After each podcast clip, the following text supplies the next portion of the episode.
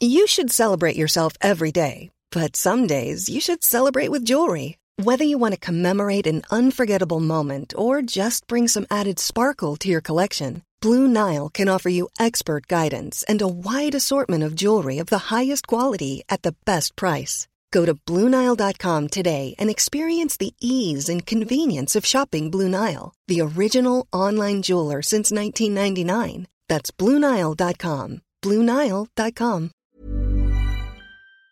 150 000 manifestants aujourd'hui selon les organisateurs, 12 000 selon une source policière à BFM TV et 14 045 précisément selon Occurrence. Nouvelle journée de manifestations et de grèves dans toute la France. Il y avait entre 1,2 et 2,8 millions de manifestants partout en France hier. À chaque manifestation, c'est pareil, un écart énorme entre les chiffres avec deux camps qui s'opposent. D'un côté, les syndicats qui organisent la mobilisation et qui ont forcément intérêt à la présenter comme un succès, et de l'autre, eh bien des instances de l'État qui gèrent les forces de l'ordre et qui pourraient avoir intérêt à minimiser l'ampleur de la manifestation. Alors hier, pour la deuxième journée de mobilisation contre la réforme des retraites, on est euh, sur un rapport du simple au double dans toute la France, 1,27 million de manifestants selon le ministère de l'Intérieur, 2,8 millions selon les syndicats. Dans certaines villes d'ailleurs, l'écart est encore plus fort. À Paris par exemple, hier, où euh, j'ai fait un live d'ailleurs sur TikTok pour couvrir la manifestation euh, en direct. Il y avait 87 000 manifestants selon la police et près de 500 000 selon euh, la CGT,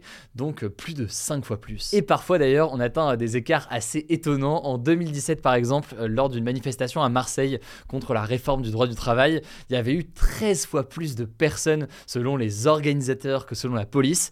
13 fois plus de personnes, ça fait quand même beaucoup beaucoup de différence. Ça vaut le coup du coup de se poser sur tout ça. Qui faut-il croire? Comment fonctionnent ces décomptes? C'est ce qu'on va voir ensemble et c'est le sujet principal des actus du jour aujourd'hui. Bon déjà il faut préciser que les méthodes pour compter les manifestants, elles sont très différentes des deux côtés. Du côté des autorités d'abord pour commencer, en fait on repose sur des euh, policiers qui sont installés en hauteur à la fois au départ de la manifestation et à mi-parcours. Ces policiers, ils sont euh, placés en hauteur et ils utilisent des compteurs à main. En fait c'est des petits outils hein, sur lesquels il faut euh, cliquer à chaque fois qu'il y a un groupe, en l'occurrence de 10 manifestants. Et à ce chiffre en fait ils ajoutent 10% d'augmentation pour prendre en compte notamment euh, de potentielles erreurs. Ça c'est donc pour euh, le décompte le jour J, c'est les chiffres du coup qui sont annoncés par le ministère de l'Intérieur euh, le soir des manifestations. Et ensuite, dans les jours suivants, un recomptage est fait en vidéo pour vérifier et s'assurer qu'il n'y a pas eu d'immenses erreurs. Du côté des syndicats, pour compter, on croise différents éléments comme la longueur du cortège des manifestants, donc la longueur tout simplement du défilé pour dire les choses comme ça, la largeur des rues ou encore la taille des places par laquelle la manifestation. On compte aussi la vitesse moyenne du cortège des manifestants. Et avec tout ça, eh bien, on essaie de faire un calcul pour voir du coup combien de manifestants étaient présents. Une fois qu'on a dit tout ça, laquelle de ces deux méthodes est la plus fiable? Eh bien, chacune a des défauts. La méthode de la police repose sur une appréciation euh, humaine et donc il y a forcément des risques d'erreur ou de déconcentration. Imaginez-vous, hein, les agents en hauteur doivent scruter le cortège pendant plusieurs heures. Ça peut amener forcément à des biais ou à des erreurs, sachant que typiquement la manifestation euh, d'hier euh, qu'on a couvert à Paris, elle a duré, comme c'est le cas quasiment à chaque fois, euh, environ toute l'après-midi. De son côté, et je rentre pas dans les détails, mais la méthode des syndicats ne tient pas compte de différences de densité de manifestants. En effet, le cortège peut être très dense en début de manifestation sur une place par exemple, et très clairsemé un peu plus tardivement. Alors en 2014, une commission qui a été lancée, il faut quand même le noter, par la préfecture de police de Paris, mais censée être indépendante, était composée notamment d'un responsable de l'INSEE, qui est un institut euh, donc de statistiques, ainsi que euh, d'un chercheur en sciences politiques.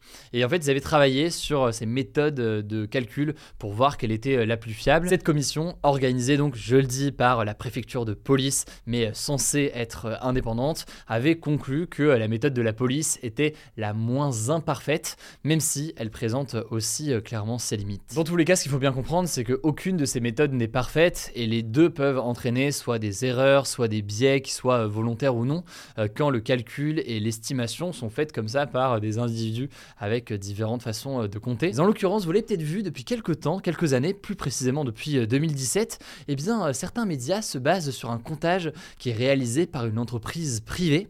Cette entreprise, elle s'appelle Occurrence. Comment est-ce qu'elle fonctionne? En fait, elle fonctionne avec des capteurs électroniques positionnés dans une rue par laquelle passe la manifestation et qui seraient capables donc de compter les passages et donc les manifestants dans le cortège.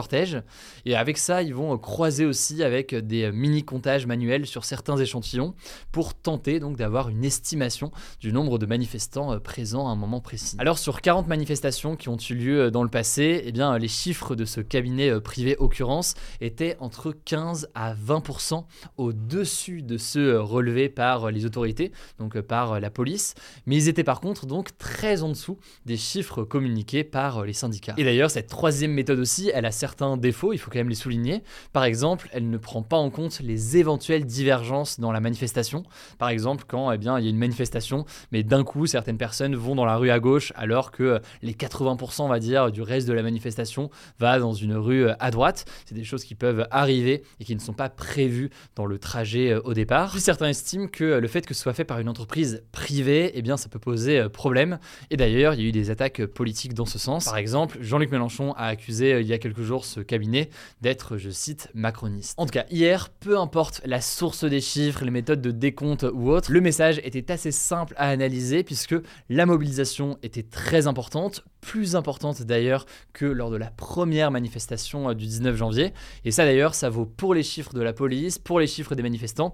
Oui, il y avait des écarts entre ces modes de décompte, mais tous étaient euh, d'accord pour dire qu'il y avait une montée en puissance du mouvement. Et c'est donc peut-être la véritable tendance qu'il faut retenir euh, cette semaine. En tout cas, voilà pour cette question qui revient très souvent. Je laisse la parole à Paul pour les actualités en bref. Merci Hugo, hello tout le monde. Première actu, la France n'est pas le seul pays d'Europe où il y a des manifestations et des grèves en ce moment, il y a aussi le Royaume-Uni.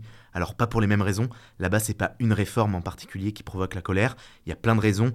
Et l'une des principales revendications c'est une augmentation des salaires, une mobilisation particulièrement forte dans plein de secteurs, chez les enseignants, chez les cheminots, donc les personnes qui travaillent dans le ferroviaire, et chez les fonctionnaires. La mobilisation est en tout cas historique, le mouvement a concerné plus de 500 000 personnes, plusieurs milliers d'écoles étaient fermées, c'est décrit tout simplement comme la grève la plus massive depuis 10 ans.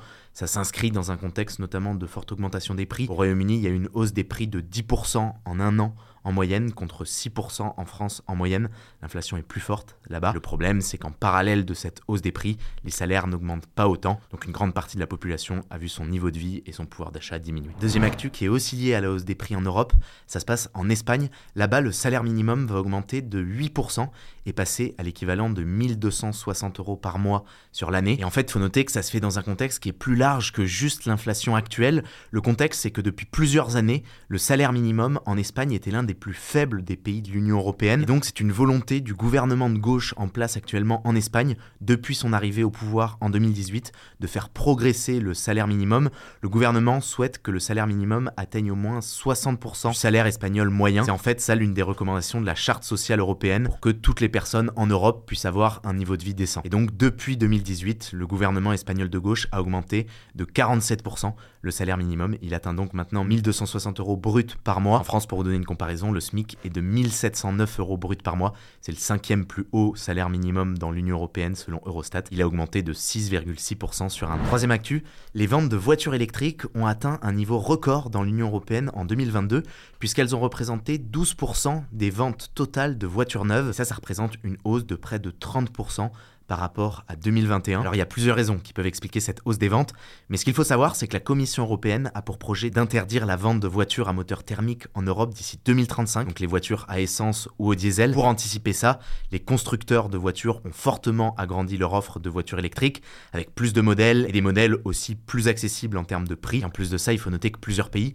dont la France d'ailleurs, ont mis en place des aides financières pour ceux qui voudraient acheter des voitures électriques. Quatrième actus, c'est une bonne nouvelle pour une espèce menacée d'extinction. Les scientifiques ont découvert la présence de deux chats de Pallas près du mont Everest, au Népal, à une altitude de plus de 5000 mètres. Alors le chat de Pallas, c'est une espèce de chat très particulière, capable de résister à des températures allant jusqu'à moins 50 degrés, avec un pelage qui est particulier. Jusqu'ici, on pensait que cette espèce n'était présente qu'en Russie et en Asie centrale. On ignorait qu'il y en avait au Népal et on ignorait qu'il y en avait à une telle altitude. Et ça pourrait permettre donc de mieux lutter contre l'extinction de cette espèce. Dernière actus, c'est une histoire assez folle en Australie qui a beaucoup agité le pays ces dernières semaines. Mi-janvier, un camion d'une grande entreprise minière qui s'appelle Rio Tinto A égaré une petite capsule alors qu'elle était transportée entre deux villes australiennes. Problème, cette capsule était extrêmement radioactive, donc s'en approcher ou la toucher pouvait provoquer des brûlures potentiellement catastrophiques. Et le truc, c'est que le trajet qu'a fait ce camion a été long de plus de 1400 km, alors que la capsule, elle, mesure moins de 8 mm.